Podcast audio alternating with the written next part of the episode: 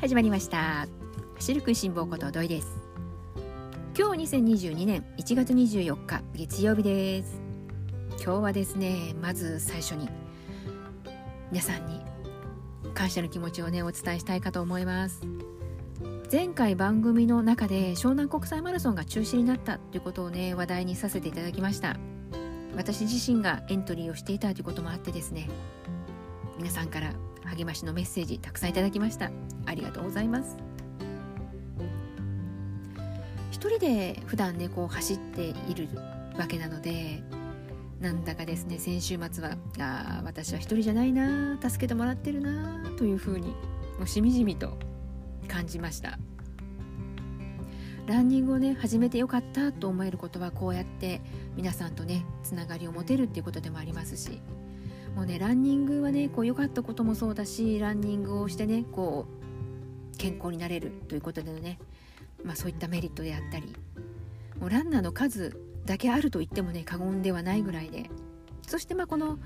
ランニングをね始めたことによって得られる良かったことメリット以外にもそのランニングを始める前段階として走るきっかけっていうのもやはりランナーの数だけあってなのでね本当にですね何がきっかけになるのかわからないです。だからこそ自分の言葉で自分の経験したことだったり見たことや聞いたこといいなと思ったことこれからもねどんどんアンテナを張りつつ発信していきたいなと思っております。そういった中で週末私にとってこう嬉しいな力になるなというね、えー、そんな風に思わせてくれるニュースが一つ舞い込んできました。それはどんなことかというと新谷仁美選手が東京マラソンに挑戦するということです。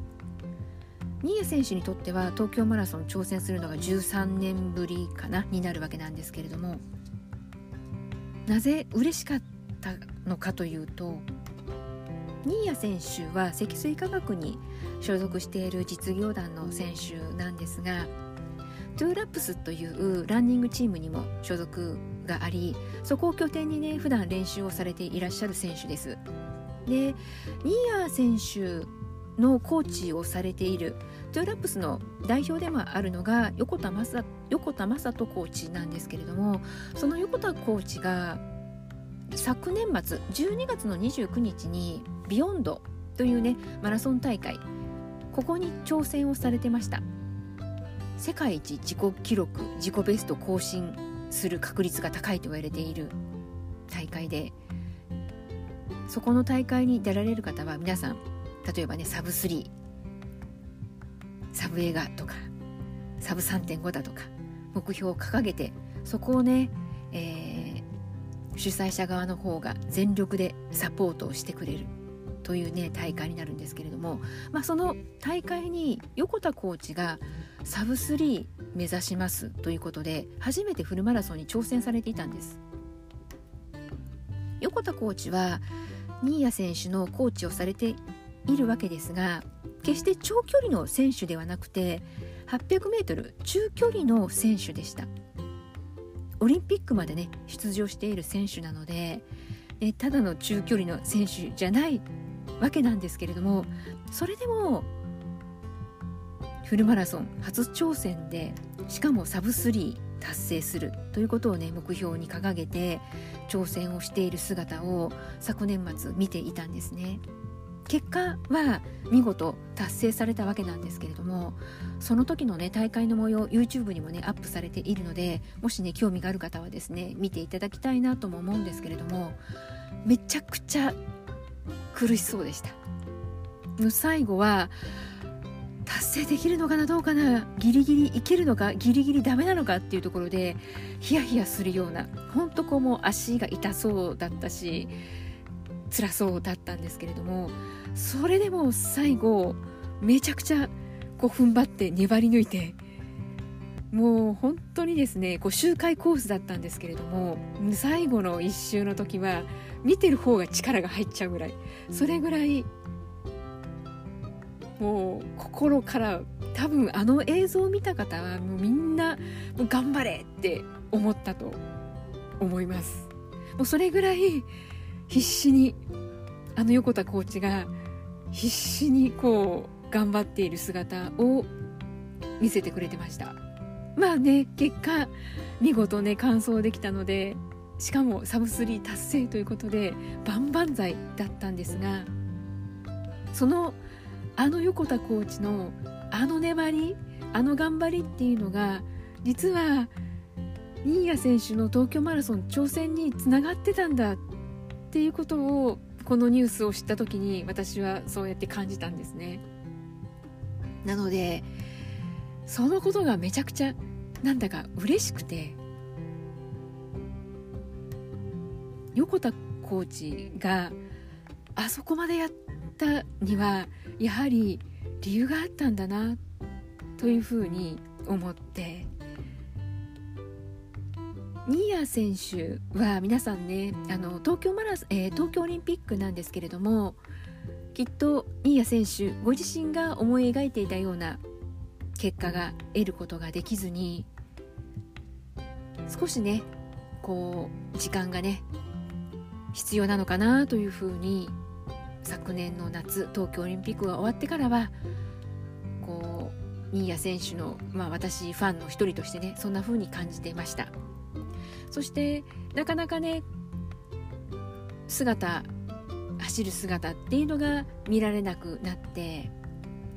それでもやっと、えー、昨年11月末ですねクイーンズ駅伝で見事笑顔の復活があってそれから徐々に新谷選手のね走る姿っていうのも見えるように、ね、なってきてどんな形でねまたこれから選手としてどこにこう目標を定めてね進んでいくのかなというふうに新谷さんの一ファンとして関心を持っていました。そこへもってのこのまさかの東京マラソンでした。新谷選手は東京オリンピックで出られましたけれども1万メートルいわゆるこのトラックの長距離の、えー、を主戦場としてこう頑張って走っていらっしゃる選手でハーフマラソンのね今日本記録の保持者ではあってハーフマラソン走るところまでは、ね、皆さんもご存知だとは思うんですけれどもフルマラソンに関しては、ね、13年前一度東京マラソン走られた後もうそこで一旦引退されてますからね。その後また復帰しての、まあ、こうオリンピックを迎えていくということでして、まあ、それで、まあ、オリンピックがなかなかね思うような結果が得られずにいたというところもあったので。なんでね本当にトラック競技からかなと私は思っていたので。なのでこの東京マラソンで新谷選手のことがまた応援できるっていうことにすごく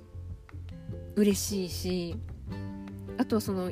横田コーチのつながりなので横田コーチもきっと新谷選手のある意味ファンの一人でもあるかと思うし心底やっぱり新谷選手のこの力才能っていうものを信じているしだからこそ横田コーチは年末あそこまで粘り抜けたんだなって思いましたね。なのでね東京マラソンほんと楽しみです。そしてこの番組聞いてくださっている方の中にも東京マラソン挑戦する予定の方がね大勢いらっしゃいます。なんでね東京マラソン今ねちょっとだけね向かい風強まってきてるかなというそんなねところではありますけれどもでも最後まで開催信じてそしてね今東京マラソンを走る予定の方にとってはこの時期って一番ね最後のこの追い込みというかねある程度こう負荷かけてとかあとは大会前のねこう長距離チャレンジするぐらいの時期だと思いますので。なんでねでもそこってやっぱりこう大会があるってことを信じていなければもしかするとね歩みが止まってしまう可能性すらあるかと思うのでとにかく今はね東京マラソン開催されることを信じて開催を願ってもう走られる方はねどうか信じてそして私の場合はね東京マラソン走ることができないのでもう私はただただ開催を願って皆さんをね応援したいかと思うし、まあ、そういったね思いが皆さんの背中を押すねちょこっとでも力になれれば嬉しいなって思います。はい、えー、ここからですね少し話をね変えていこうかなと思うんですがここからはですねまあ今日の本題でもあります。基本ってやっぱり大事だなというこのことについてねお話ししたいなと思います。今日改めてねこの基本ってやっぱり大事だなと思うきっかけになった出来事が実は週末にありましてライブランこの番組の中でもね何度か話題にはさせていただきましたがライブランの、えー、ホノルル気分で走ろうという40分間のランニングセッションに週末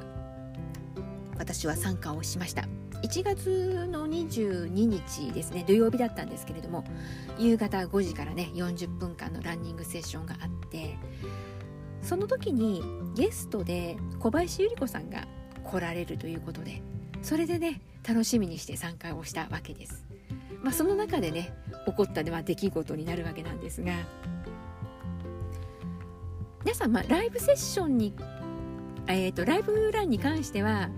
もうねここであえてね説明する必要もなくなってきたかなそろそろなんて思うんですけれどもいわゆる、えー、日時だけが決まっていて走る場所は自由。そして、えー、その決ま決められた日時。例えば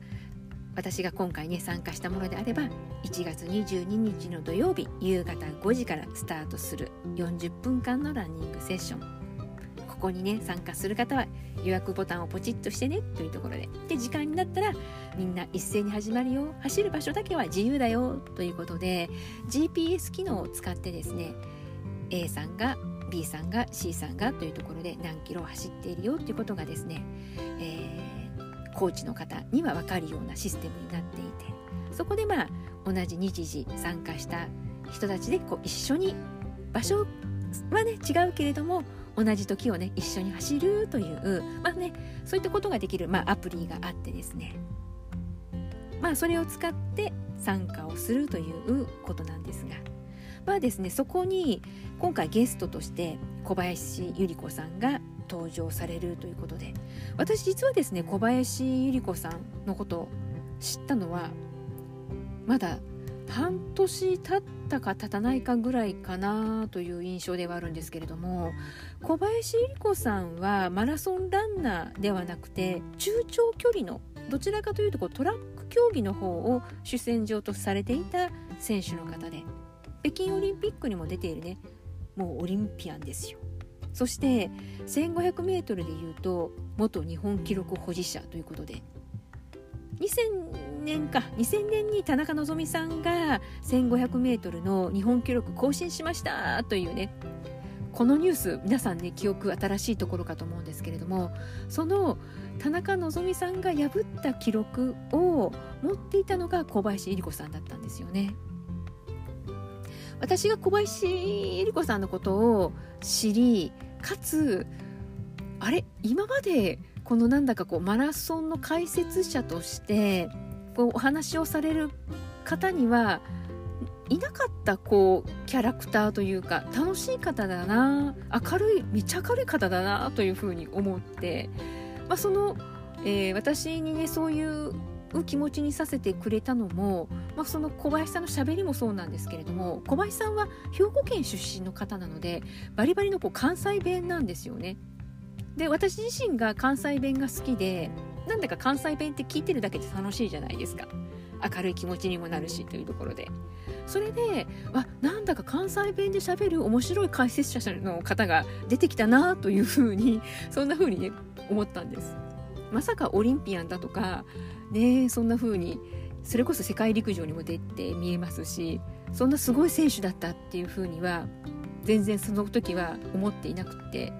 で関西弁しゃべる面白い解説者だな小林百合子さんって一体どんな方なんだろうと思って後々調べてみたらまあオリンピックは出てるわ。世界陸上も出ているわ。なんなら田中希実さんが塗り替えた記録の全保持者だったんだと思ってもうびっくりがいっぱい出てきたわけです。それでますます小林百合子さんのことが気になり始めてというところでつい最近でいくと、えー、都道府県駅伝あの全国都道府県駅伝の京都でね開催されたじゃないですか。あちらのね、えー、解説者としてね小林さんあの出られていたわけなんですが、まあ、そんなわけでね最近全日本都道府県駅伝でも解説をされていたのでもしかするとねこの番組聞いてくださってる方の中には「え小林さんのこと知らんかったのかい?」って そんなツッコミがありそうなんですけれどもまあねあの私は、えー、もうお恥ずかしながら知りませんでしてでねその小林さんが、まあ、今回ライブランのゲストということもあったのでもうぜひとも参加したいなということでで、えー、走ってきました、まあ、ただねこの夕方5時40分間のランニングっていうのがなかなかですね私にとっては、まあ、ハードルが高くて一応ですねこうご飯の支度のこととかもあったりするんでなんでねこうやることやらなきゃスタートできないということでなんでねもう実は小林さんがゲストラン、えー、ゲスト出演してくれるよってことを知ったのが土曜日当日だったんですね。それでうわ小林さんが走るなら自分も参加したいなと思ってでもねその日の夜ご飯は簡単なものにしよう。そしてもうやれるところまでもう準備をして最後ね仕上げるだけにして走ればまあいけるだろうというところでもう慌てて準備をしてそしてこのライブランなんですけれども例えば今回の場合はね夕方の5時からのスタートだったんですが実際はですねスタートの10分前から皆さんとつながることができてもうその中10分前からこう会話が始まっていくんですね。なので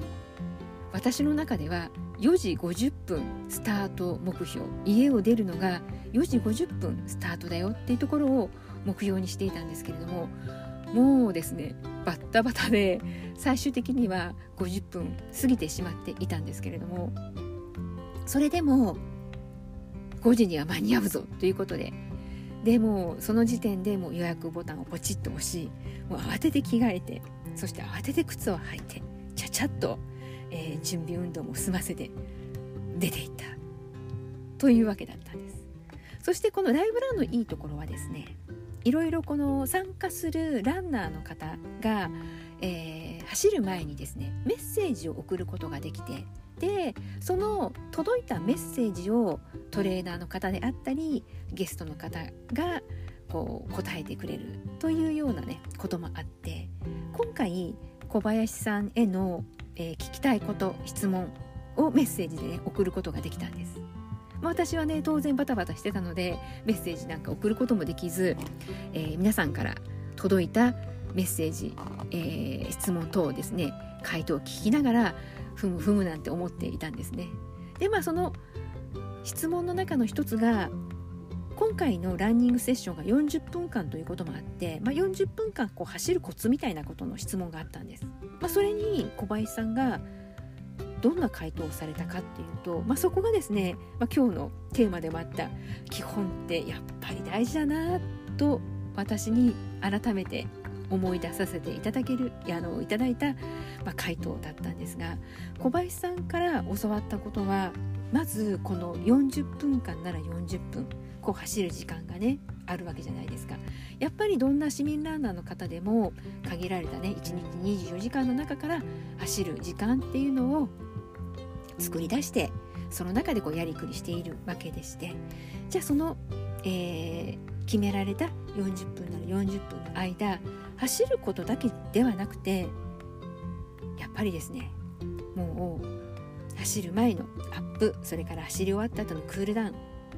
いわゆる準備運動生理運動ですよね。それも全部ひっくるめて40分と考えると。そうすると無理なく走ることも続けていくことができるし、まあ、もちろんねアップとダウンしっかり行うことによって怪我も防げる、まあ、怪我しないってことは走り続けることができるっていうことにもつながっていくわけなんですが。なのでこのアップそれから走ることランそしてクールダウンダウンこれ一括りで考えるといいよっていうことをね言われてました。そしてここのランの部分走るという部分は市民ランナーの方いろいろね、えー、目標も違えば目的も違ったりして走る内容って人それぞれだと思うんですよね。なのでその中で、ね、今日はジョグの人もいればビルドアップの人もいればペース走の人もいたりインターバルの人もいたりいろいろだと思いますしそれに合わせたやっぱりアップっていうのも必要になってくるしクールダウンっていうのも必要になってくるのでなので走る内容に合わせてアップそれからダウンその辺まで考えてで時間は40分なら40分の中でそれひっくるめて一つで時間をねこう区切って考えるといいよということをね言われておりました。もうなるほどなと。もうねこの準備運動生理運動大事だよ。怪我予防にもなるしね。本当大事だよっていうことはね私自身もこの番組の中で以前お伝えしたこともあります。もう恥ずかしながらですね伝えた私ができていなかったというねもう本当にそういうことをね番組で言うのもどうよと思うんですがでもね人間なもの。忘れますよ。ね。なんてねちょっとねこう自分に甘いところもいけないんですけれどもはい私はできておりませんでした。もう私ですねもうぶっちゃけ、えー、土曜日は多分準備運動は1分かな。もうですね、えー、股関節のストレッチとそれから肩甲骨のストレッチこの2箇所左右それぞれ1回ずつぐらいかな。本当にちゃっちゃですよね。で